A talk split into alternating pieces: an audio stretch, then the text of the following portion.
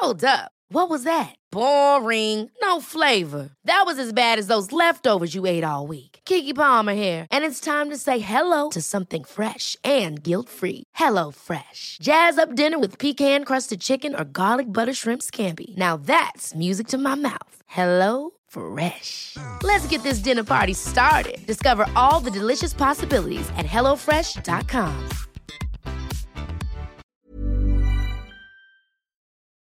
Hola, bienvenidos a Medita Podcast. Yo soy Mar del Cerro, tu guía de meditación y coach de bienestar. Y esta es nuestra sesión número 302, Alimentación Intuitiva, entrevista con Ana Paula Molina.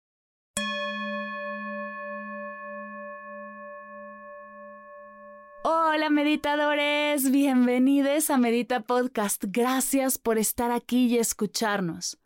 No sabes la emoción que tengo el día de hoy. Te voy a compartir a una mujer a la que admiro con todo mi corazón, pues no solo amo su contenido y admiro muchísimo su trabajo. La energía de Ana Pau es espectacular. Su generosidad, su claridad son inspiradoras. Pero antes de pasar a la entrevista, quiero compartirte que el sábado 6 de mayo se abre una hermosa oportunidad para practicar mindfulness juntas. Así como lo escuchas, aprovechando que estoy en la Ciudad de México, quise organizar un curso para vernos, abrazarnos y profundizar en esta práctica que tantos beneficios nos regala. Si tienes antojo de olvidarte de todo y regalarte una mañana de atención plena, un mini retiro, en el cual podremos compartir la práctica sin preocuparnos por la conexión a Internet, si se escuchan bien los audífonos o si tienes que apagar o prender tu cámara. Fuera pantallas. Hola mindfulness en carne y hueso. La cita, como ya te dije, es el sábado 6 de mayo de 10 de la mañana a 2 de la tarde. Sí, tú y yo cuatro horas de mindfulness, presencia y total disfrute. Si has intentado practicar en línea y sientes que te hace falta la experiencia en vivo, vente a Mindful Morning. Toda la información del programa la encuentras en mardelcerro.com diagonal mañanas, mardelcerro.com diagonal mañanas o en las notas de la sesión. Esta oportunidad es única. Pues siendo honesta, no sé si en lo que resta del año logremos organizar algo presencial con estas características en la Ciudad de México. Si te resuena, no dejes de explorar toda la información y si tienes dudas, ya sabes, me escribes, estoy para ti. Ahora sí, déjame presentarte a nada más y nada menos que a Ana Paula Molina. Ella es psicóloga, especialista en aceptación corporal y alimentación intuitiva creadora de contenido en Acuerpada y anfitriona del podcast No Necesitas Adelgazar. Tengo que confesar que solo de escuchar los títulos de su contenido me ponen la piel de gallina y me emocionan muchísimo, y estoy segura que a ti también. Así que no se diga más, te dejo con nuestra charla, que la disfrutes.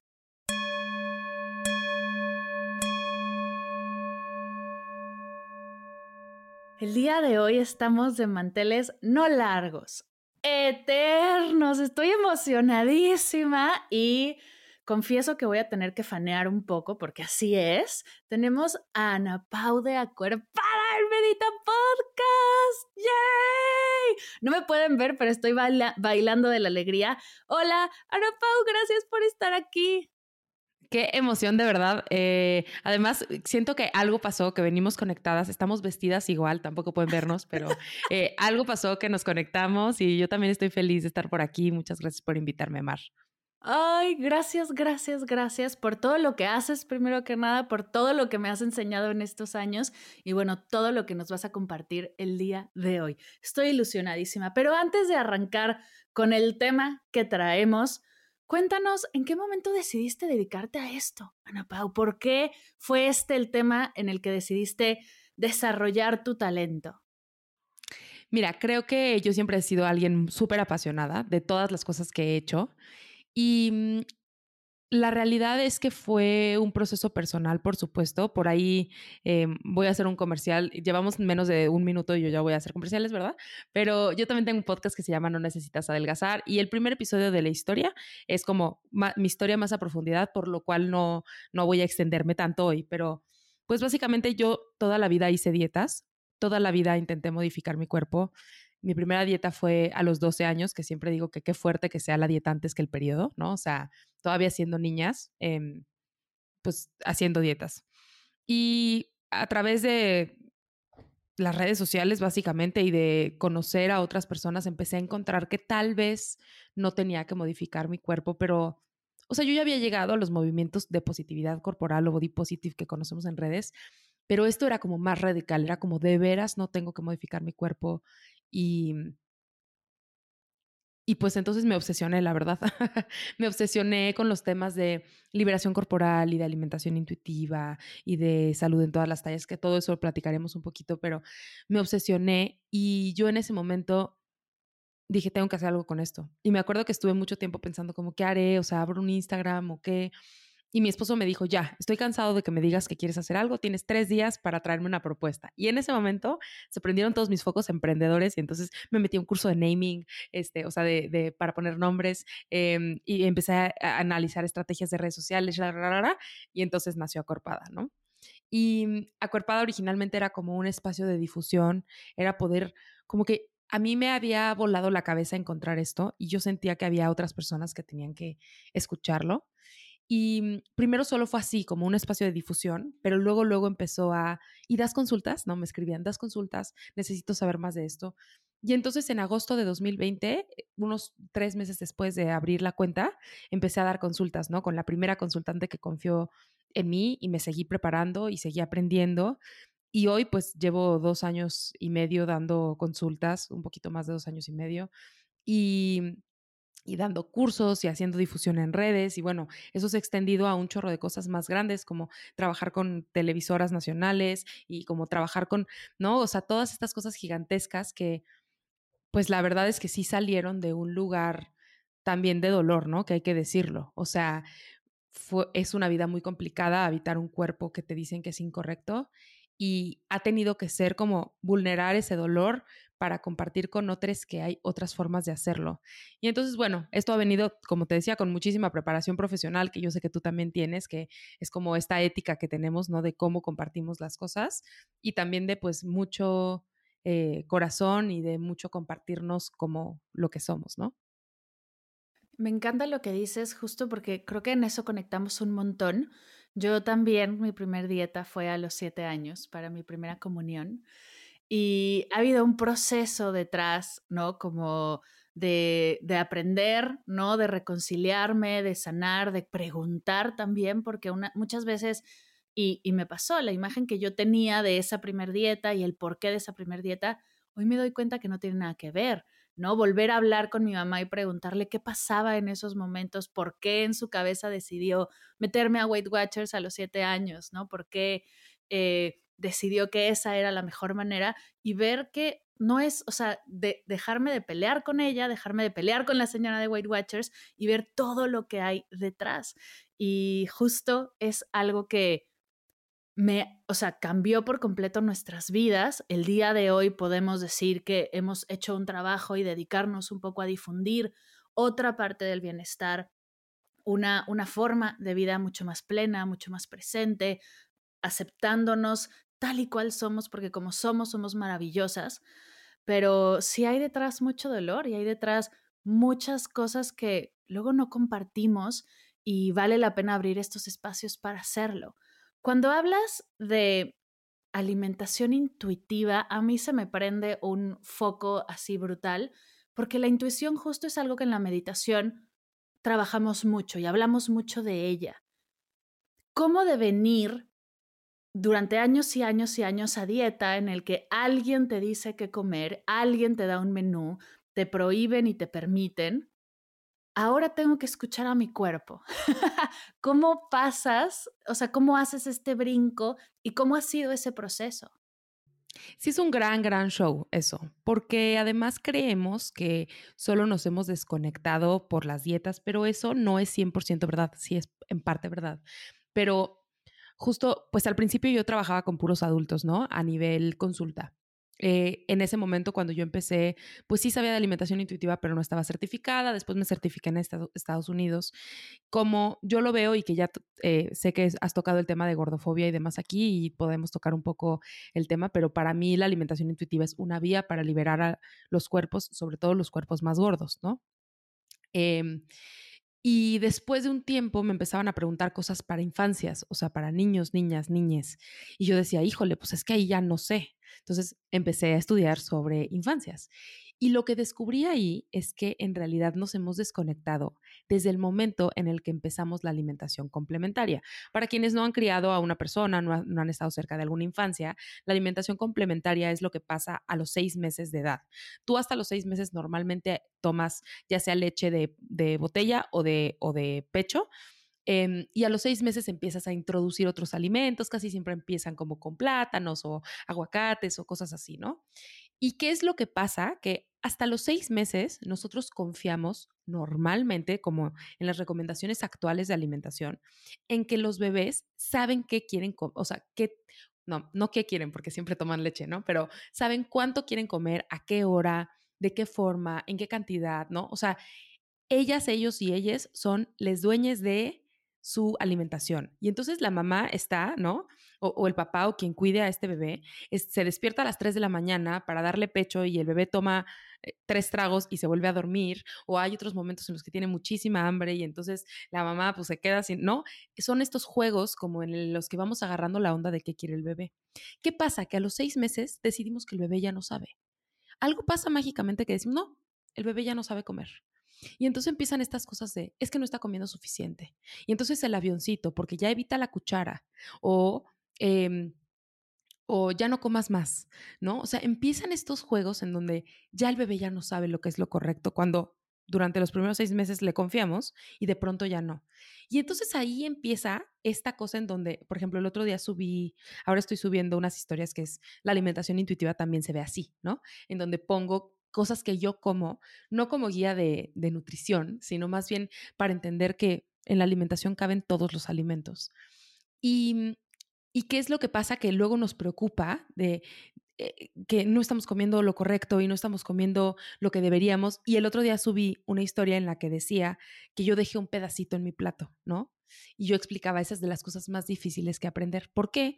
Porque desde que estamos pequeños nos dicen que tienes que acabar todo y lo aprendemos tan bien que luego de grandes ya no, o sea, es una de las, de las razones por las que no podemos parar de comer, ¿no? Entonces, nos hemos desconectado tanto tiempo que reconectar es un show. ¿Y qué implica reconectar? Volver a confiar en nuestro cuerpo. Pero ¿qué es lo que pasa? Que pues nuestro cuerpo también deja de confiar en nosotras. Y lo que tenemos que hacer es confiar primero y eso da mucho miedo.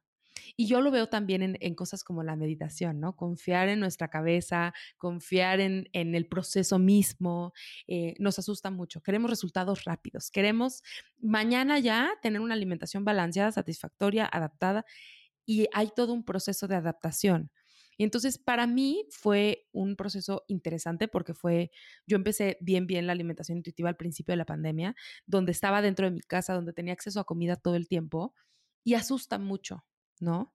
Pero ahora, años después que lo veo hacia atrás y que veo además la investigación y todo lo que hay detrás y veo a mis consultantes, digo como, wow, neta, es muy posible lograrlo y solo hay que confiar un poco en el proceso, ¿no? ¿De qué trata ese proceso? ¿Hay pasos, eh, pilares? ¿Cómo funciona? O sea, si el día de hoy yo llevo 20 años a dieta y quiero comenzar a cambiar esa, esa parte, ¿qué puedo hacer? ¿Por dónde empezar? Mira, la alimentación intuitiva es un modelo de 10 principios hecho por dos nutriólogas. Yo soy psicóloga y les voy a platicar un poco mi perspectiva de esto. Lo ideal es que si está a tu alcance, busques especialistas en alimentación intuitiva, porque te van a acompañar a darte tips. Obviamente cada proceso es bien distinto, o sea, yo te lo dice alguien que ya ha atendido más de 60 mujeres a través de este proceso eh, de forma individual y además las personas que han venido a los cursos. Entonces, cada persona tiene un proceso diferente, una historia diferente con la comida y con su cuerpo y demás. Em, y los 10 principios de alimentación intuitiva tienen un orden por una razón. No es como que son niveles, pero sí es una sugerencia de por dónde empezar. Y lo primero que hay que reconocer es el daño que nos han hecho las dietas para poder hacer algo distinto. El daño que nos ha hecho intentar modificar nuestro cuerpo, el daño que nos ha hecho controlar la comida, que uno de los primeros daños que hay que reconocer es que los atracones, es decir, comer sin control y demás, es efecto de las dietas y de la restricción. Entonces, empezamos ahí y luego vamos desarrollando habilidades como escuchar nuestras señales de hambre, que ese es el pilar número dos, ¿no? El primero es rechazar la mentalidad de dieta, luego reconocer nuestras señales de hambre, luego trabajamos con las voces en nuestra cabeza, que es la policía de la comida, que es esto sí lo puedes comer, esto no lo puedes comer y por qué. Eh, después empezamos a trabajar temas de satisfacción, es decir, satisfacción no es saciedad, satisfacción es real que te guste lo que comes, que comas cosas ricas, que disfrutes. También pasamos por ahí por el tema de las emociones y la comida, que la alimentación intuitiva no sataniza las emociones y la comida porque es imposible comer sin emociones. Incluso el mm, qué rico es una emoción, ¿no? Em, y pasamos por todos estos procesos, incluido también el tema de aceptación corporal, el tema de movimiento, es decir, ejercicio, y también el tema de nutrición, de cómo hacemos para tener una alimentación nutritiva, pero que además sea satisfactoria. Pero la de la nutrición es lo último, ¿no? Es lo último que vemos, pero sí lo vemos. Entonces, es un proceso así de 10 principios que la verdad es que puede ser autodirigido con el libro, si es que eso es lo que tú quieres y te acomoda, pero yo sugiero que sea con con algún especialista. Ahora, también a veces me preguntan, ¿con qué especialista tengo que ir? ¿No? Y mi sugerencia es la siguiente. Si tú tienes una condición tipo diabetes, resistencia a la insulina, em, hígado graso, colesterol alto, alguna condición que requiera adaptaciones nutricias, mi recomendación es que vayas con una nutrióloga especialista en alimentación intuitiva, porque sus recomendaciones van a ir por ahí. Si tú no tienes ninguna condición de salud o tu condición de salud ya está atendida, mi recomendación es que vayas con una psicóloga, psicólogo o psicólogue. ¿Por qué? Porque la relación con la comida tiene más que ver con lo que pensamos de la comida que con lo que realmente comemos. Y eso está todo en la cabeza, ¿no? Entonces, em, más o menos por ahí va la alimentación intuitiva, tiene que ver con también alimentación conectada, como con justo el mindfulness y todo. Entonces, tiene todo que ver con Medita Podcast y por eso qué bueno que, que tenemos chance de platicarlo. Oye, ¿con qué pensamientos te has topado y se han topado tus coaches o tus ¿cómo, cómo Mis consultantes. consultantes eh, alrededor de la comida, porque yo tengo un montón y yo he escuchado, por ejemplo, toda mi vida, es que si dejo de hacer dieta no voy a poder parar de comer. Em, que si no es con un menú de una nutrióloga, yo no sé, ¿no? O sea, no hay manera, eh, que hay alimentos prohibidos, que hay alimentos permitidos, que hay alimentos malos y que hay alimentos buenos, ¿no? Que, es distinto. Eh, ¿Qué otros pensamientos llegan o te has topado? Porque justo el, el tema de una cosa es decir, ok, voy a comer y voy a intentarlo, pero lo que hace la cabeza, ¡ay! es fuertísimo. Sí, creo que las preocupaciones principales son no sé comer, y con no sé comer se refiere a no sé comer de forma que sea saludable, lo que sea que saludable signifique, y no sé comer de forma que no engorde, ¿no? Esas son como las dos, las dos vías. Y entonces, pues sí, obviamente con nuestra historia, con las dietas, por este comer eh, fuera de control que nos generan las dietas, eh, se vuelve un círculo, eh, eso lo hablamos en el, en el, tema de empezar a confiar en nuestro cuerpo, ¿no? Eh, se vuelve un círculo vicioso en el que, te voy a dar un ejemplo, ¿no? Em, en mi casa siempre hay galletas de chocolate, ¿no? Galletas Oreo, en mi casa siempre hay, ya todas mis seguidoras saben, ¿no? Siempre hablo de las Oreo en mi, en mi Instagram. Y, y entonces haz de cuenta, ¿no? En mi casa, mientras yo crecía, no existían, las Oreo no, no había galletas en mi casa casi nunca. Y entonces, ¿qué es lo que pasa? Tú no tienes acceso a galletas porque engordan, porque son malas, porque no son saludables, porque lo que sea, pero te encantan, ¿no? Entonces la restricción se vuelve bien fácil, no están en tu casa, lo que sea, ¿no? Pero un día em, no estás bien emocionalmente, ¿no? Le estás pasando mal, estás cansada del trabajo, este, te cortó tu pareja, lo que sea, le estás pasando mal.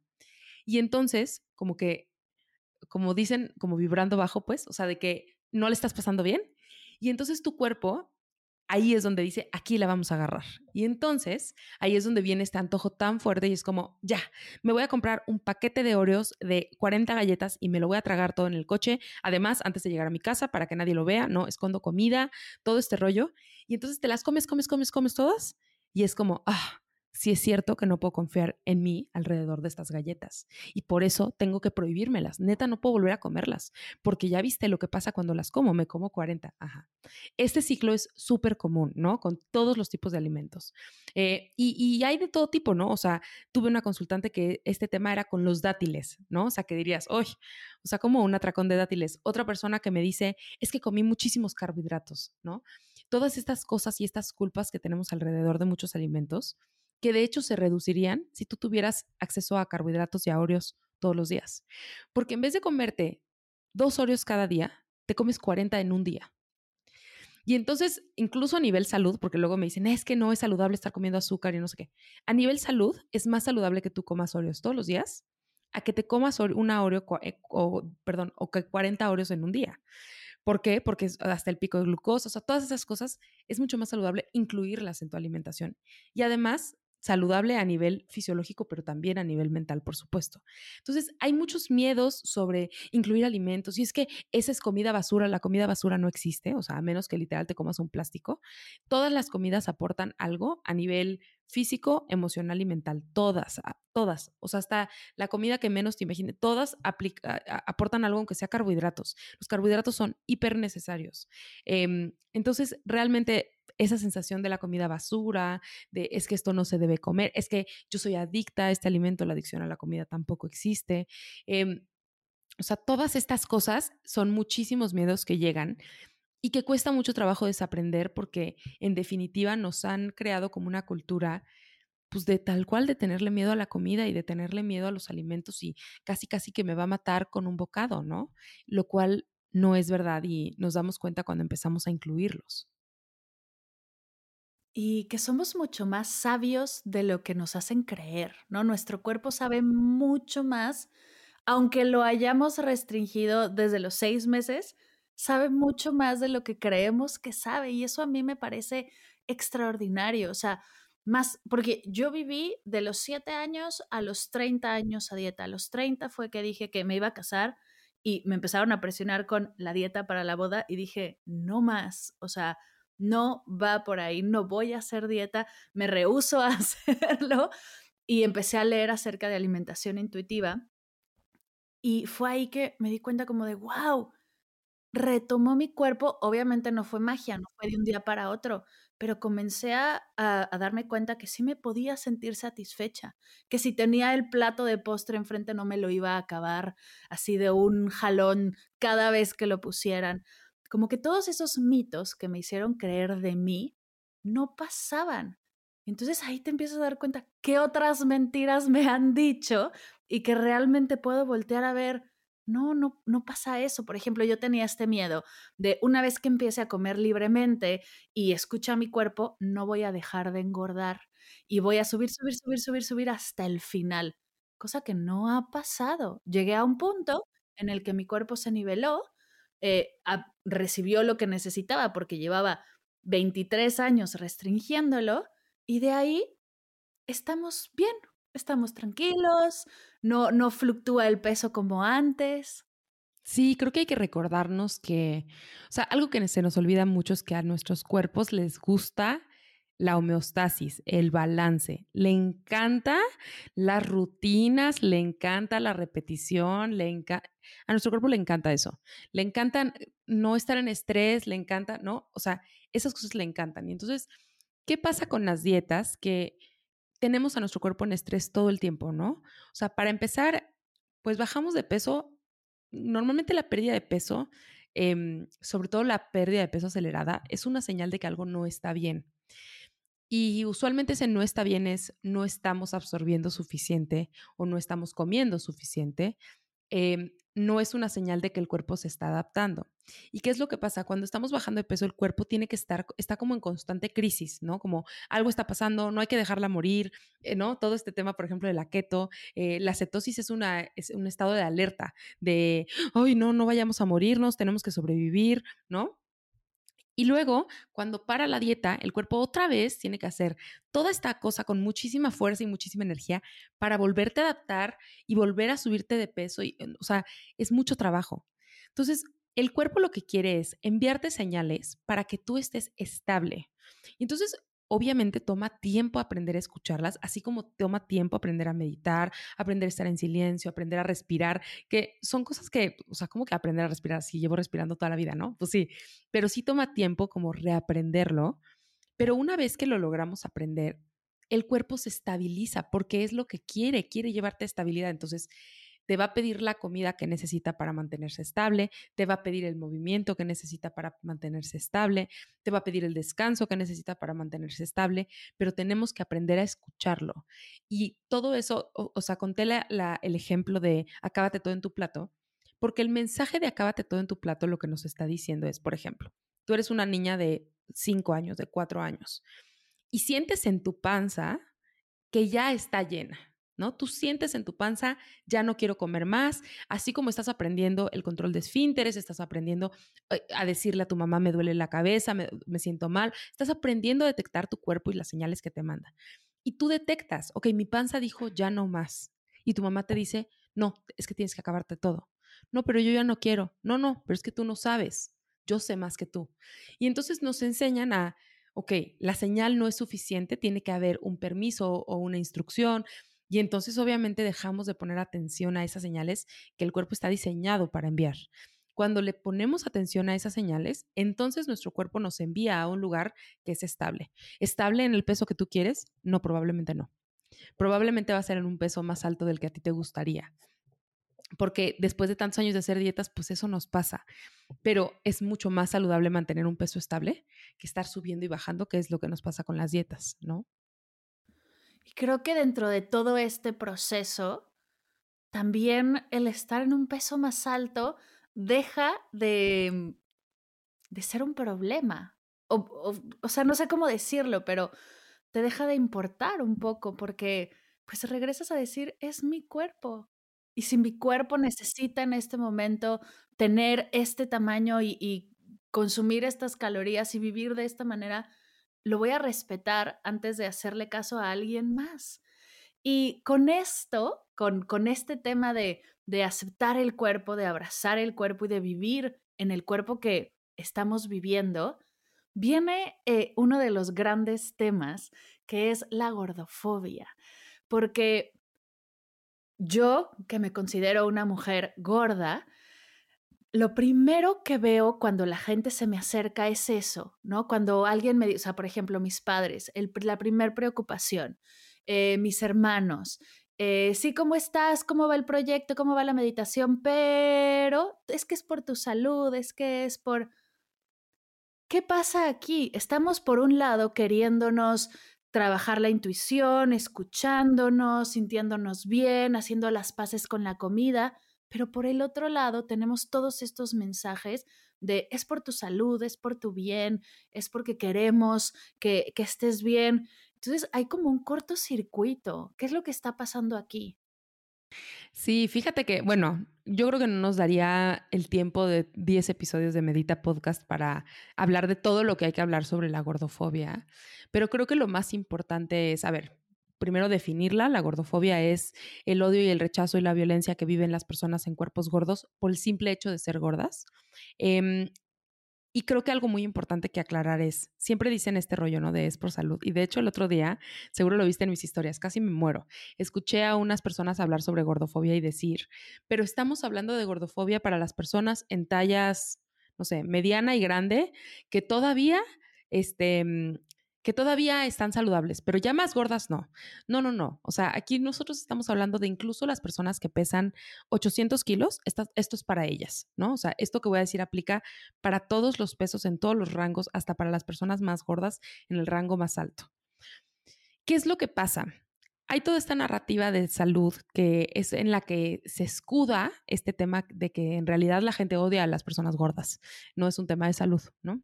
Eh, pero vamos a quitarles esa, ese, ese lente de que es por salud y vamos a explicar por qué no tiene nada que ver con la salud. Lo que siempre se argumenta es que en los pesos más altos hay más enfermedades, ¿no? Y entonces que si tú bajas de peso vas a evitar esas enfermedades. ¿Qué es lo que sabemos hoy? En la ciencia, asociación no es causalidad. ¿Y qué es lo que dicen todos los estudios? Que encuentran asociación, es decir, encuentran al mismo tiempo personas en pesos más altos y ciertas enfermedades, ¿no? Por ejemplo, en un, en un grupo de personas, las que tienen pesos más altos son las que tienen hipertensión o son las que tienen diabetes o son las que tienen, ¿no? Pero ¿qué es lo que ocurre, por ejemplo, en condiciones como la diabetes, la resistencia a la insulina y todas estas cosas? El peso no es el causante de esto, o sea, no, no, no, se, no se encuentra causalidad. Y en los estudios científicos esto es muy importante, las palabras que se usan son muy importantes. Lo que nos están diciendo es que se encuentran al mismo tiempo, pero eso no significa que el peso cause las enfermedades. Y en realidad encontramos a personas delgadas y gordas en las mismas enfermedades. Entonces, si el peso fuera la causa causa, entonces todas las personas gordas tendrían esa enfermedad y ninguna persona delgada la tendría. Pero hay personas delgadas con diabetes, con hipertensión, con colesterol alto, ¿no? Entonces, ¿qué es, o sea, cómo explicamos esto de, asociación contra causalidad? Por ejemplo, encontramos una asociación entre personas con dientes amarillos y cáncer de pulmón, ¿no? Por ejemplo. Entonces, ok, se encuentran juntas. ¿Eso significa que todas las personas con dientes amarillos van a tener cáncer de pulmón? Pues no, porque hay muchas razones por las que una persona puede tener los dientes amarillos, muchísimas, incluso por tomar café, ¿no? Em, muchas razones por las que alguien puede tener los dientes amarillos. Entonces, sí se encuentran juntas, pero no es por los dientes amarillos. Y tampoco es que el cáncer de pulmón haga que los dientes se hagan amarillos. O sea, entre ellas no hay causalidad, hay solo asociación. Hay otra causa, que en este caso podríamos decir, por ejemplo, que es fumar, ¿no? Fumar es la causa que está detrás de todo eso, que en el tema de la diabetes, por ejemplo, sería eh, este tema de los receptores de insulina o serían como otras cosas, ¿no? O la producción misma de insulina. Entonces, la producción de insulina y el problema de insulina genera las dos cosas, tanto la diabetes como la pérdida de peso. Pero ¿qué pasa si este paciente con cáncer de pulmón, yo le blanqueo los dientes, lo mando al dentista, blanqueate los dientes? Eso no va a curar el cáncer de pulmón. Y tampoco curar el cáncer de pulmón necesariamente va a blanquear los dientes, ¿no? Solamente, o sea, es una o la otra. Y entonces tampoco curar la diabetes necesariamente va, a descender en el peso y tampoco bajar el de peso va a curar la diabetes, porque la causa no es ninguna de esas. La causa es un problema hormonal, en este caso específicamente de insulina, ¿no? Entonces, este es el tema como tan importante que tenemos que entender. Adicional a eso, eh, la pérdida de peso a largo plazo no es posible para el 95% de las personas. ¿Cómo? Es decir, del 100%, del 100 de las personas que hacen una dieta, y una dieta no solo me refiero a la keto, la paleo, la de la luna, la, no, o sea, cualquier intervención cuyo objetivo sea la pérdida de peso, es decir, un entrecomillado cambio de hábitos, un entrecomillado cambio de estilo de vida, un reto de 30 días, un detox, lo que sea. Em, el del, 90, del 100% de las personas que intentan la pérdida de peso, Em, no con cirugías bariátricas, esa es como otra estadística, pero las cirugías bariátricas tampoco son efectivas al 100% y son una, son una brutalidad, ese es otro tema. Em, el 95% va a recuperar el peso en un lapso de 2 a 5 años. Si tú alguna vez has hecho una dieta, por ejemplo, el otro día una consultante me decía, no, es que yo sí pude mantener mi peso bajo, o sea, durante dos años estuve perfecta. Sí, la estadística nos dice que en un lapso de 2 a 5 años lo recuperan. Y de ese 95% que recuperó el peso, dos terceras partes va a subir más de peso después de esa dieta, que es algo que, que vemos muy seguido, ¿no? O sea, alguien que está a dieta y que cada vez engorda más y cada vez está más gordo, ese es mi caso, por ejemplo. Y es que después de cada dieta subía más, subía más, subía más. Esto no tiene nada que ver ni con la fuerza de voluntad, ni con eh, la estructura de la persona, ni con su educación, con nada de eso. Es un tema fisiológico que hace que las dietas no funcionen. Entonces, ahora que sabemos que asociación no es causalidad, es decir, las personas gordas no necesariamente están enfermas y no están enfermas, y si están enfermas, no están enfermas por gordura, y por otro lado, que las dietas a largo plazo no funcionan, nos damos cuenta que la pérdida de peso no es una intervención ni basada en evidencia ni permanente para ninguna enfermedad, sin importar si pesas 50 kilos o 800. O sea, ni para las personas en los cuerpos más pesados, la pérdida de peso es una intervención que funcione. Más allá de si crees que la necesita o no la necesita, no funciona. Y entonces la gordofobia viene a ser esta cosa en donde es por salud, baja de peso, que no está informada y que no entiende que un cuerpo gordo se va a quedar gordo y que si intenta bajar de peso probablemente solo se va a volver más gordo. Entonces, en realidad es como solo una cosa escondida en la que es su forma de decir me incomoda verte, ¿no? Básicamente. Wow. Ever catch yourself eating the same flavorless dinner three days in a row? Dreaming of something better? Well, HelloFresh is your guilt-free dream come true, baby. It's me, Gigi Palmer. Let's wake up those taste buds with hot, juicy pecan-crusted chicken or garlic butter shrimp scampi. Mm. Hello Fresh. Stop dreaming of all the delicious possibilities and dig in at HelloFresh.com. Let's get this dinner party started.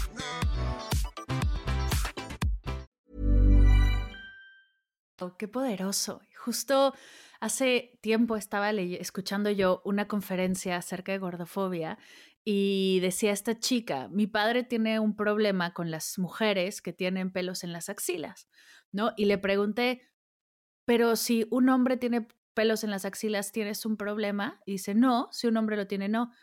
Ah, entonces tu problema no es con los pelos en las axilas, tu problema es con las mujeres. Y ahí fue como todo el mundo se quedó.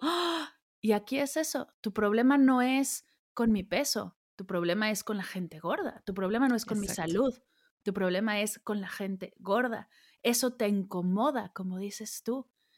Que Exacto. Si, si ya sabemos y si ya hay ciencia que nos dice que bajar de peso no es la solución, ¿qué es lo que hay detrás que nos siguen impulsando una y otra vez a hacer dieta, eh, hacer programas, detox, eh, todas estas cosas? Y bueno, se viene otra vez, el otro día leía la moda que le llaman la chica con problemas de heroína, con adicción a la heroína, ¿no? Ese look tan famoso en los noventas. ¿Qué hay detrás que nos siguen empujando el bajar de peso como si fuera la solución? Pues mira, a mí me gusta mucho usar el ejemplo de hace, hace unos meses, tal vez hace un año, este, le hicieron una entrevista al, no sé si director o productor de la serie Élite, la que está en Netflix, ¿no? Y le decían, ¿por qué no hay cuerpos diversos? Y él contestó, porque es aspiracional. Quiero que los cuerpos sean aspiracionales también, ¿no? Eso contestó. Y pienso que esta, o sea, esta lucha por la pérdida de peso y por buscar cierto tamaño de cuerpo tiene todo que ver con intereses económicos. Y luego la gente me dice, ay, pero la industria de la comida, no sé qué. A ver, o sea, para empezar, la industria de la comida, no, yo no estoy hablando de que comas comida, eh, eh, lo que consideramos, entre comillas, chatarra todo el día, porque si me sigues en Instagram vas a ver que yo no como así. Sí puedes incluir esos alimentos, pero no hay un interés, o sea, de la comida, de los alimentos así, el interés es que compres la comida pero no es el interés que te enfermes o que engordes, solo es que la compres. A ellos les, no les importa eso. El tema de la pérdida de peso es que es una industria que sabemos que fracasa, pero que tiene 100% intereses económicos, sobre todo de farmacéuticas y de empresas que venden la pérdida de peso. Te voy a platicar un ejemplo súper claro. Ahorita está muy de moda en redes sociales y también con médicos un medicamento que se llama semaglutida, que la semaglutida es un eh, medicamento que se utiliza para la diabetes tipo 2. Es un medicamento que eh, hace sentir muy mal a los pacientes y por ende hay una pérdida de peso muchas veces. Em, es un medicamento que está indicado de nuevo para pacientes con diabetes tipo 2. Ahorita se está volviendo muy de moda ese medicamento que en su versión en patente se llama Ozempic. En TikTok es una locura el Ozempic, todo el mundo lo está comparando y de hecho yo he tenido consultantes que se los han recetado sin ningún problema de diabetes, endocrinólogos. Esto es súper común, no es una cosa aislada, de verdad. Eh, hay un hashtag de Ozempic que tiene miles y millones de visitas y de, ¿no? O sea, es una locura. ¿Y qué pasa con el Ozempic? El Ozempic es un medicamento que se da en unas dosis pequeñas para los pacientes con diabetes pero para alcanzar la pérdida de peso que se busca es en unas dosis muy grandes, ¿no? Eh, y entonces, ¿qué es lo que pasa? Pues Novo Nordisk, que es la farmacéutica que hace este medicamento, también vende medicamentos para la pérdida de peso y es de las compañías más gordofóbicas que existen. ¿Y qué es lo que pasa? Que se dieron cuenta de que la gente estaba empezando a usar Ozempic para la pérdida de peso y entonces diseñaron un medicamento parecido al Ozempic, eh, con una dosis mucho más grande para la pérdida de peso. O sea, usando un medicamento que no es para la pérdida de peso, es para diabetes. Em, y entonces ahora lo están vendiendo porque vieron que pegó el Ozempic. Entonces, ¿qué es lo que quiero decir? Ah, bueno, y que además eh, la venta del Ozempic lo que ha hecho es una falta de, eh, de, disponibilidad para las personas que sí lo necesitan porque tienen diabetes y están en riesgo, ¿no? Entonces, ¿qué es lo que quiero decir con todo esto? Es que si se fijan, la farmacéutica cachó esta oportunidad de mercado, entre comillas, y empezó a vender este medicamento que no es seguro, que además dicen que tiene, o sea, no se ha estudiado lo suficiente porque acaba de salir, este, dicen que tiene, que tiene como indicios de que puede generar cáncer de tiroides. O sea, hay un chorro de problemas, pero ya está a la venta porque vende súper bien, porque en TikTok está volando la cabeza de todo el mundo y están bajando muchísimos kilos bien rápido, pero con muchísimo daño y obviamente en cuanto dejan el medicamento eh, viene el efecto rebote. ¿Por qué? Porque la razón por la que están bajando de peso es porque no pueden comer de lo mal que se sienten. ¿No? Entonces, además es una medicina inyectada, o sea, es una locura. Entonces, lo que quiero decir es que la pérdida de peso vende súper bien. Es un producto que todo mundo está buscando y a mí me, me, parece muy interesante cuando voy paseando, yo vivo en la Ciudad de México y cuando voy en la calle y de verdad la cantidad de anuncios que hay de pérdida de peso, de todos los tipos. O sea, un, un doctorcito en un consultorio mini que ofrece pérdida de peso hasta una farmacia de las que tienen en red con anuncios gigantes de pérdida de peso, hospitales gigantes con cosas de pérdida de peso, o sea, a todos los niveles. Es algo que vende muy cañón y ya si nos ponemos más conspiranoicos, pues es una forma de mantenernos un poco más, eh, pues en orden y como mantenernos ocupados en algo que no es relevante. Pero más a nivel literal, pues es un tema económico tal cual, ¿no? Totalmente. Oye, ¿cómo le haces así ya acá entre nos? Porque me pasa todo el tiempo y no sé si te pase a ti, y tú seguro tienes estrategias para esto. Después de vivir tantos años a dieta, brincando de una dieta a otra, porque he pasado por todas las que existen, y después de haberlo dejado ya hace cuatro años y cachito, pero bueno, en contraste es poco tiempo el que he vivido sin dieta contra el que he vivido a dieta. Cada vez que surge esta, ¿no? Como esta dieta milagrosa, nueva, que primero fue la keto, luego fue bla, bla, y ahora que hablabas del medicamento, mi cabeza en automático va en, ¿será? ¿Esta será la solución? O sea, yo ya sé que no, yo tengo toda la información, estoy muy informada, te sigo y veo cada uno de tus videos y todas las razones por las cuales no debemos de hacer dieta, pero de repente veo un influencer o de repente veo un anuncio y hay algo detrás de mi corazoncito que dice, ay, esta puede ser la solución. ¿Qué hacer ante este impulso? Creo que, híjole, hay todo un proceso de, duelo, que también tengo todo un episodio sobre eso en, No Necesitas Adelgazar, que es como soltar esa idea de que, de que es posible, al menos en este momento de la, de la historia. Y sobre todo si observamos, o sea, creo que lo más importante es que hagamos bien la investigación y tristemente con hacer bien la investigación no me refiero a preguntarle a un médico, porque como te acabo de platicar, pues incluso los médicos recetan estos medicamentos cuando no es necesario y eso es súper común, sobre todo de profesionales como endocrinólogos y ginecólogos, muy, muy común. Y, se los digo por experiencia propia, yo tomé anfetaminas para bajar de peso en algún momento recetadas por un médico, entonces es muy común que lo receten porque pues porque a los médicos lo que les enseñan es que su prioridad en la vida es adelgazar a los pacientes, lo cual, de nuevo, no es posible, ¿no? Entonces, intentar hacer la mayor investigación posible. Casi todos los medicamentos lo que intentan, y esto también aplica para las cirugías bariátricas, es quitar el hambre, como quitarte la señal de hambre. Eso es normalmente lo que intentan. Em, quitarte los antojos, como que se cree que si pudiéramos controlar el hambre, entonces podemos controlar lo otro. Casi siempre por ahí va. De hecho, las cirugías bariátricas, em, pues es eso, ¿no? O sea, digo, depende cuál sea, pero eh, las dos más populares, que son la manga y el balón gástrico, es cómo le hago para quitarle espacio al estómago y que no quepa más comida. Voy a explicar un poco por qué esto es un problema tu cuerpo, ¿no? O sea, por ejemplo, mi cuerpo así gordo y alto y como es, necesita ciertas calorías. Voy a decir un número muy diferente a lo que realmente es para que no se pueda comparar, ¿no? Pon tú que necesita 10 calorías, mi cuerpo al día, para sobrevivir, para hacer sus funciones. Yo no sé ese cálculo exacto. Hay gente que intenta hacer ciertas este, fórmulas para encontrarlo, pero realmente es, yo creo que casi imposible detectar exactamente cuántas calorías necesita tu cuerpo para para funcionar en su mejor momento, porque además cambia de día a día, ¿no? O sea, ayer yo me dormí a las 2 de la mañana y hoy estoy ya grabando con Mar, eh, y pues a lo mejor mi, día, mi cuerpo hoy necesita más calorías porque dormí muy mal, entonces varía también con tu periodo y demás, ¿no? Pero entonces la hipótesis de este tipo de intervenciones es, pues si comes menos vas a bajar de peso porque estás comiendo demasiado, ¿no? ¿Qué es lo que pasa? Mi cuerpo necesita 10 calorías, ¿no? Pero si yo recorto el espacio de mi estómago o dejo de escuchar a las señales de hambre o lo que sea, mi cuerpo no deja de necesitar esas 10. Pero como, por ejemplo, ya no detecto mi hambre porque estoy tomando un medicamento, pues voy a comer hasta 6, ¿no? 6 calorías. O si tengo mi, estómago recortado, pues a lo mejor solo me caben 4 calorías, ¿no? Mi cuerpo no deja de necesitar 10. Y obviamente vas a bajar de peso al principio, porque tú necesitas 10, tu cuerpo se está muriendo de hambre, literalmente, lentamente.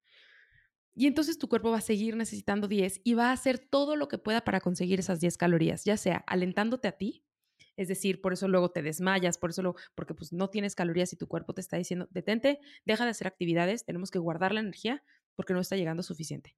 O dándote un chorro de antojos de cosas altísimas en calorías para rellenar, ¿no? O sea, si solo te caben dos granos de arroz, que sea arroz frito, por favor, ¿no? Para que tenga muchas más calorías y que puedas llegar a esas 10 a esas 10 calorías que es como tu meta, ¿no? Entonces, algo que habría que observar es, cuando veas una nueva intervención, casi siempre tiene que ver con restringir, ya sea restringir cantidad o restringir calidad, quitar alimentos, pero si pusiste atención en este episodio, sabes que restringir un alimento te va a dar un atracón. Eso es lo más probable. Siempre que hay un atracón, hay que observar si este alimento es prohibido o es malo o así, porque casi siempre es eso porque lo hemos restringido, ¿no? Todo este tema de comer emocional, yo primero analizo eso, ¿no? Como qué alimento, por qué alimentos vas. Pero bueno, entonces esa sería mi recomendación, como observa cuál es el mecanismo por el cual se supone que esto te hace perder peso. Y casi siempre es una restricción eh, en cantidad o en calidad. Y ya sabemos que eso no funciona. Aunque tú engañes a tu cuerpo y no te mande la señal, va a seguir necesitando esas 10 calorías. Sigue habiendo una restricción, aunque tú a nivel cerebral, digamos, no la detectes. Entonces, creo que esa sería una buena forma como de, ver que es más de lo mismo. Sigue siendo la misma estrategia, solo están intentando marearnos de otra forma, ¿no? Claro, y, vamos a volver a caer en lo mismo una y otra vez. De, y por, o sea, por ende, el que si tú estás a dieta y sufres de atracones, tampoco, o sea, es, es natural, ¿no? Es tu, es tu cuerpo pidiendo ayuda, es tu cuerpo pidiendo esa comida que necesita. Entonces, porque yo recuerdo estar a dieta y platicar con nutriólogas y decirme, no, es que tienes que controlar esos atracones, eso no está bien, es tu culpa. Y ahora que te escucho digo, ¿cuál culpa? Era justo una consecuencia de lo que ellas me estaban dando. Y fíjate que esto lo veo además no solo en personas que han hecho dietas, sino un poco en todo. Em, por ejemplo, yo siempre digo como, si yo veo a un niño, a una niña, a una niña en Halloween, en, en las fiestas, en Navidad o en lo que sea, ¿no? Y no se puede controlar alrededor de la comida, es decir, esconde comida o se come todos sus dulces en una sentada, eso me habla de que ese niño está restringido. Porque no significa que le va a dar nada asco los dulces sino que se va a comer los que necesita y los demás los va a dejar. Y eso es como, no, eso nunca pasa. Pues sí, porque casi todos los hogares están restringidos. Pero yo te puedo decir que hoy, por ejemplo, a mi esposo le regalaron, creo que en su cumpleaños, no manches, ya han de estar hechos a perder. Le regalaron unos chocolates en su cumpleaños en octubre. Y ahorita estamos grabando, eh, pues muchos meses después, no voy a decir cuándo para no romper la magia de, del podcast, pero muchos meses después. Em, más de seis meses después, no, no, no tanto, pero bueno, muchos meses después. Y ahí siguen. ¿Por qué? Porque en mi casa siempre hay acceso a chocolates. Entonces, la verdad es que no, no nos los comimos, o sea, ahí siguen y yo creo que ya, te digo, yo creo que ya están echados a perder. Entonces, pues sí, esta cosa de, de fuera de control con la comida y por eso hace rato dije que la adicción a la comida no existe porque esta sensación de, ¡Ah! lo necesito, es una un efecto directo de la restricción, porque no hacemos lo mismo con todos los alimentos, o sea, no dices, ah, lo necesito con una lechuga, y luego dicen, no, es que los otros alimentos están eh, científicamente diseñados para ser adictivos, no, porque te digo que hay gente que tiene atracones con dátiles, o atracones con arroz, o atracones con otras cosas que no son estas cosas que nos imaginamos que malévolamente la, la, la mm, industria de comida diseña para, hacernos adictos, ¿no? Obviamente hacen los alimentos para que sean ricos, sí, por supuesto, pero así como que adictivos, ni, e, ni este tema del, hay este sabor del umami que dicen que como que, ay, que es adictivo, no sé qué, las chips moradas tienen eso y no soy adicta a ellos, hermanas, y ahí las tengo en mi, en mi cocina, ¿no? Entonces sí, justo es este miedo como voy a perder el control para siempre y que esta es otra cosa que también probablemente tiene que ver con la meditación. Si hay dos cosas que me han servido en este proceso, como dos ideas, habilidades, han sido uno, la autocompasión, que es lo que tú acabas de hacer ahorita, que es, no fue mi culpa, está cañón la vida en la que he vivido, incluso cuando regresan estos pensamientos, ¿no? De, ¿qué tal que es así es? No decir, ay, Mar, no seas tonta, si tú ya sabes, o sea, eso no nos sirve de nada, porque más bien es entender, híjole, qué difícil la he pasado, que aparece una nueva cosa y que me da esperanza, ¿no? O sea, imagínate qué dura ha sido mi vida. Y por otro lado, ha sido el tema del control. Creer que tenemos que controlar obsesivamente lo que comemos, cuándo comemos, cuánto comemos, en dónde comemos, de qué forma, este, todo, o sea, intentar controlar, controlar, controlar. Y la realidad es que el cuerpo no sirve con el control. Y luego me dicen, ¿cómo no vas a controlar no sé qué? Y yo pienso en las otras em, en las otras funciones fisiológicas de nuestro cuerpo, como respirar, como ir al baño, como dormir, realmente así, control, control, no tienes. O sea, no puedes decir, un, dos, tres, me duermo. O sea, realmente no. Tampoco puedes este, decir, todo este día no voy a hacer pipí porque voy a estar en el coche. O sea, si te dan ganas, te dieron ganas y ni modo. Y con el sueño lo mismo. O sea, si tú dijeras, hoy no quiero dormir porque tengo que trabajar mucho, a veces te quedas dormido estudiando, ¿no? En la universidad y en la prepa. Entonces, no tenemos control, control. Y creo que eso con la meditación como que va muy bien, ¿no? Totalmente. Justo yo creo que meditar te enseña que no tenemos control de nada. O sea, no solo cuerpo, mente, o sea, no puedes controlar tus pensamientos, no puedes dejar de pensar, lo hemos hablado muchas veces en este podcast, no puedes poner tu mente en blanco, no puedes controlar tus emociones, no puedes controlar a otros, ni lo que hacen, ni lo que comen. En realidad, el tema control es completamente falso. Es algo que hemos aprendido y que, o sea, hay tipos de control, ¿no? no me voy a controlar un poco para aguantar y hacer pipí en cinco minutos que llego a mi casa cuando estoy en el coche. Ese control sí existe. Pero como dices, voy a controlar todo el día y no voy a ir al baño porque voy a estar, no va a pasar. No tienes ese control, no existe, no tienes el control de, bueno, y el otro día veía un video, una chica oliendo un chocolate y comiendo lechuga. Ah. No vas a, o sea, no va a suceder, eso no, no va a pasar, tu cuerpo no lo vas a truquear, ¿no? O sea, tu cuerpo es muy sabio. Y me encanta que toques el tema de la autocompasión, porque creo que es, es regresar a eso, es regresar a, lo hiciste lo mejor que pudiste con lo que tenías. Eso fue lo que a mí me ayudó a, a empezar a sanar hacia mí, hacia todas las personas, ¿no? Que estuvieron involucradas en mi vida de dietas, hacia mi madre, que fue la primera que me llevó a una dieta, hacia las personas que me llevaron a pedir yo ir a una dieta, ¿no? Como todos estábamos haciendo lo mejor que podemos con lo que teníamos. Pero ojo, aquí ya tenemos más información. Ya estamos escuchando más, ya hay cuentas como la tuya que abren estos temas y que hablan desde la ciencia. Entonces ya no podemos seguir actuando igual, ya no podemos seguir intentando controlar al otro porque ya sabemos que ni lo tenemos y que no funciona si lo intentamos.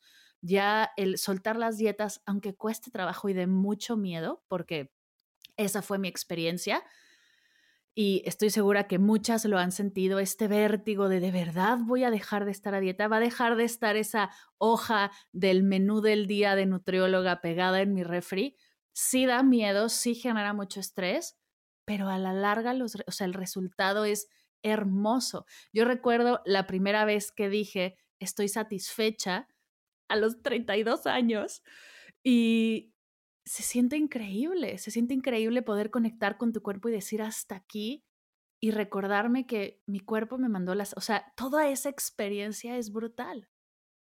Sí, y además creo que algo como que es a mí, para mí lo más, más, más importante, es que ayer justo una de mis consultantes que está en su segunda sesión apenas, me dijo, sí se puede no pensar en comida todo el día.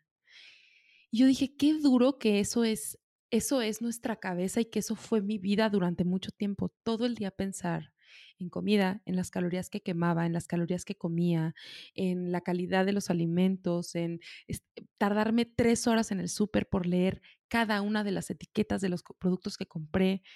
O sea, es una locura y tenemos cosas más trascendentes en las cuales enfocarnos, aunque eso más trascendente sea descansar, jugar Nintendo, mm, colorear, hacer un curso de cerámica, o sea, no importa, pero de verdad, o sea, estar pensando en comida todo el tiempo a ese nivel de obsesión, o sea, creo que si algo me, me, me gusta del tema de la meditación y demás es un poquito llevarnos a este lugar de calma y de apapacho ah, y, y, eso no se puede cuando estás pensando todo el día en comida, ¿no? Totalmente. No, no puedes estarte peleando contigo y al mismo tiempo intentar abrazarte. No. Claro. Y, creo que, o sea, sé que ya vamos a, cerrar, pero como que quiero conectar Em, el tema que hablamos de gordofobia y de todas estas cosas con el tema de alimentación intuitiva en el sentido de que yo entiendo que da mucho miedo engordar. Si eres una persona delgada, porque has visto cómo tratan a las personas gordas, porque tal vez tú misma has juzgado a las personas gordas y entonces no quieres llegar ahí. Y si eres una persona gorda, porque estabas esperando esta luz que te sacara de estos malos tratos, ¿no? Yo entiendo que eso existe y que eso está ahí. Pero lo que puedo asegurarte es que no hay ninguna dieta ni ninguna pérdida de peso que te vaya a sacar de ahí que no sea la aceptación radical. Porque acabo de mencionar yo que las personas delgadas están angustiadas por esto y las gordas también. Entonces, no importa si adelgazas o no adelgazas, tú, la tortura de la cabeza ahí va a seguir. Y lo sabes porque probablemente si estás escuchando esto, has estado en cuerpos más delgados antes y nunca te sentiste bien que esto es lo más común, ¿no? Es que cuando, estaba, cuando yo tenía 20, no, me dicen, cuando tenía 20, estaba súper flaca y veo mis fotos y digo, ¿por qué sufría? Sí, por eso, porque está en tu cabeza y no, no depende del tamaño de tu cuerpo y yo estoy segura de que este camino te va a llevar a esa paz, ¿no? Qué bonito lo dices y qué hermosa reflexión. Nunca, nuestro cuerpo nunca ha sido el problema.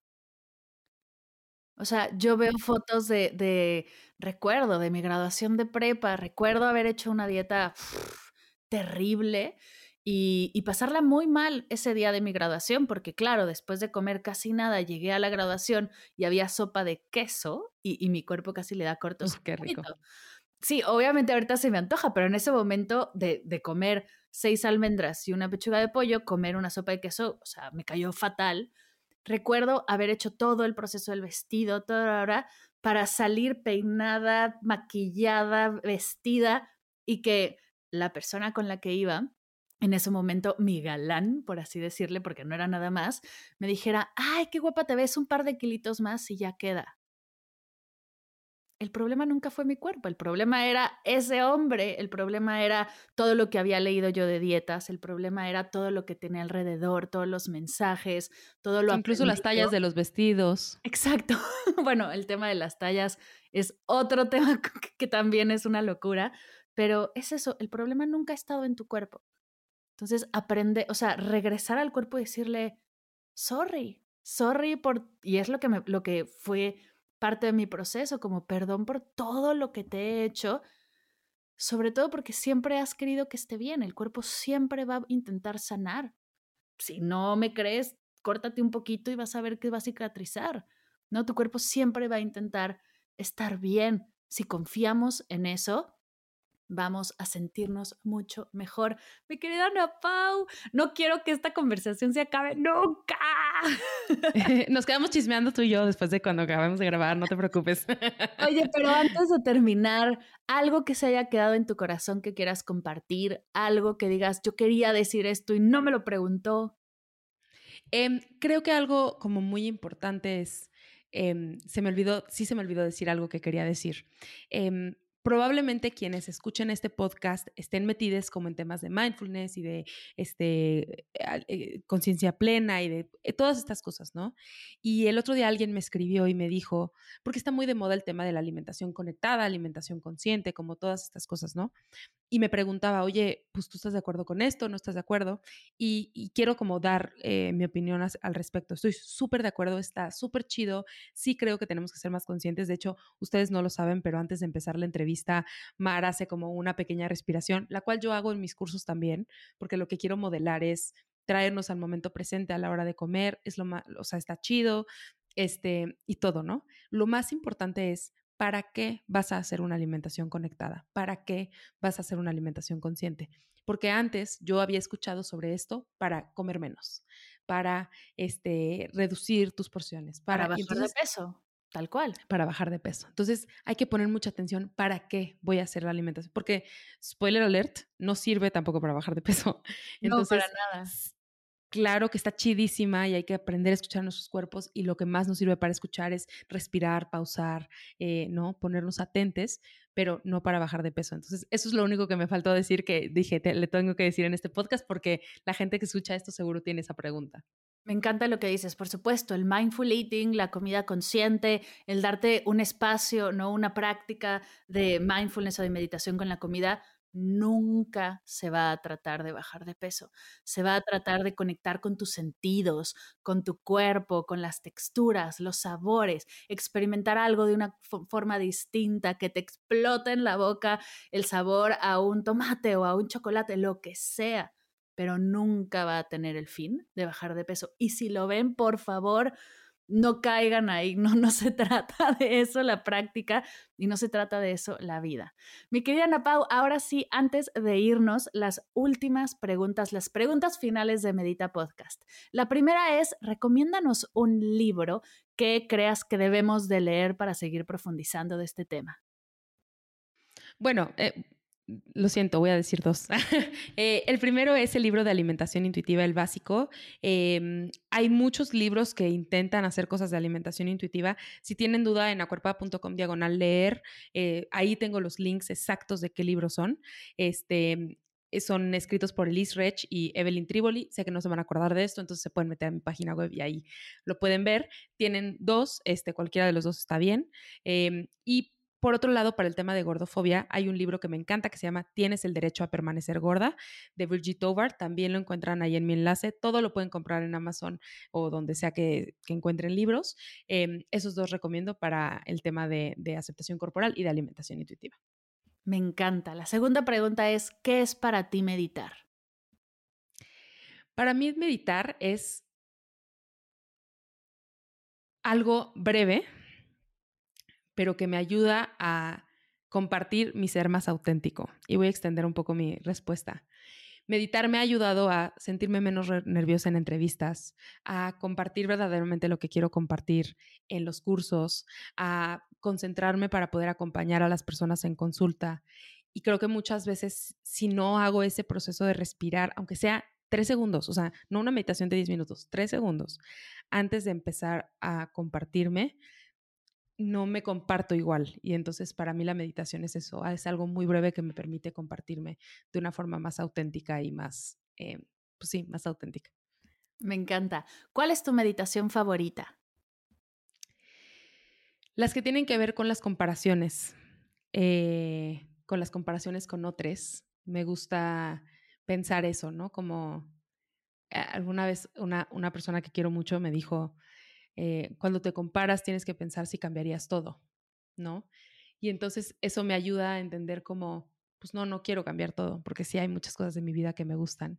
Y entonces traernos a este lugar de, apreciación y de agradecimiento de todo lo que tenemos, con los retos que eso implica, em, es lo que más me gusta como, como en el tema de meditación. Me encanta, qué bonita práctica, qué bonita tema para explorar. Y la última pregunta, bueno, la penúltima, tres cosas que te haya regalado la meditación. La meditación en movimiento ha sido una cosa deliciosa, eh, es decir, yoga. Eh, es de hecho la que más practico porque me permite, sí, de verdad alejarme de todo, de toda mi vida en redes sociales. Eh, también me ha regalado una mejor higiene de sueño, porque el tema del sueño para mí es súper complicado y además quiero hacer una recomendación que no me pediste, pero eh, Netflix cada vez más saca cosas con Headspace Eh, y ahorita, justo ayer descubrí que tienen hasta unos cuentos para dormir, que tú pones y Netflix se apaga solo y te deja dormido. Entonces está excelente. Es em, espectacular. sí, y de nuevo me ha regalado como herramientas para lidiar con pues no sé, como que justo hablábamos antes de, empezar la entrevista de lo loco que es trabajar en redes y lo extraño que es y me he tenido que enfrentar a muchos eventos que me asustan y personas que me asustan y la meditación me ha permitido como volver a mi centro y recordar mi valor y como que creo que esa es de las cosas más valiosas. No sé qué haría yo sin, sin eso, ¿no? Ay, qué hermosa. Oye, y ya para cerrar, los que están enamorados de lo que estás compartiendo, las que quieren más, ¿dónde te encuentran? Cuéntanos, por favor, de tus cursos, de tus talleres, de tus redes, de todo lo que haces. Pues me encuentran en todos lados como Corpada. La red social que quieras, este, ahí estoy, siempre como Corpada.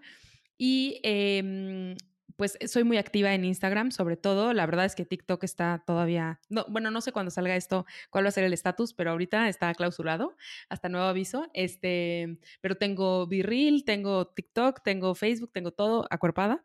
Em, Ahí ofrezco yo cursos de alimentación intuitiva y de otros temas como feminismo y gordofobia, como alimentación intuitiva en la crianza, algunas otras cosas. Em, y además ofrezco consultas individuales conmigo uno a uno para que yo me dedique ocho horas de mi vida para ti, este, porque son ocho sesiones, ya ahí lo puedes checar en la página web. Y tengo un podcast que se llama No Necesitas Adelgazar, que es un podcast exclusivo de personas gordas para personas gordas. Está en YouTube y en todas las plataformas de audio como Podimos, Spotify, Google Podcast, eh, Apple Podcast y todo lo demás que lo mega recomiendo porque yo soy fan. O sea, no me pierdo ninguno.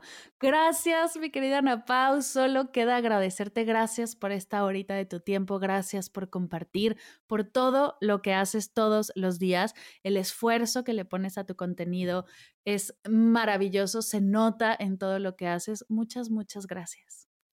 Muchas gracias, Mara.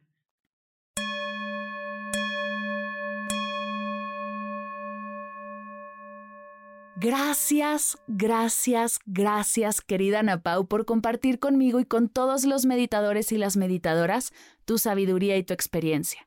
Dejaré toda la información de Ana Pau, de sus cursos, sus podcasts, sus redes, en las notas de la sesión, para que puedas conocer todo acerca de su maravilloso trabajo. Si te gustó el episodio, no te pierdas la meditación de la semana que viene, donde te compartiré una práctica para dejar de compararnos y cultivar la aceptación radical. Y no olvides compartir esta sesión, mandarle link a una persona a la que creas que le pueda sumar, compartirla en tus redes. Cada vez que compartes, nos ayudas a sembrar más semillitas de paz y bienestar. Gracias siempre por ser parte de este proyecto y ayudarnos a llegar a más corazones. Gracias por escuchar Medita Podcast para cursos de meditación en línea, descargar tu diario de gratitud completamente gratis, escuchar esta y todas las sesiones de Medita Podcast y saber todo acerca del proyecto, te invito a visitar mardelcerro.com.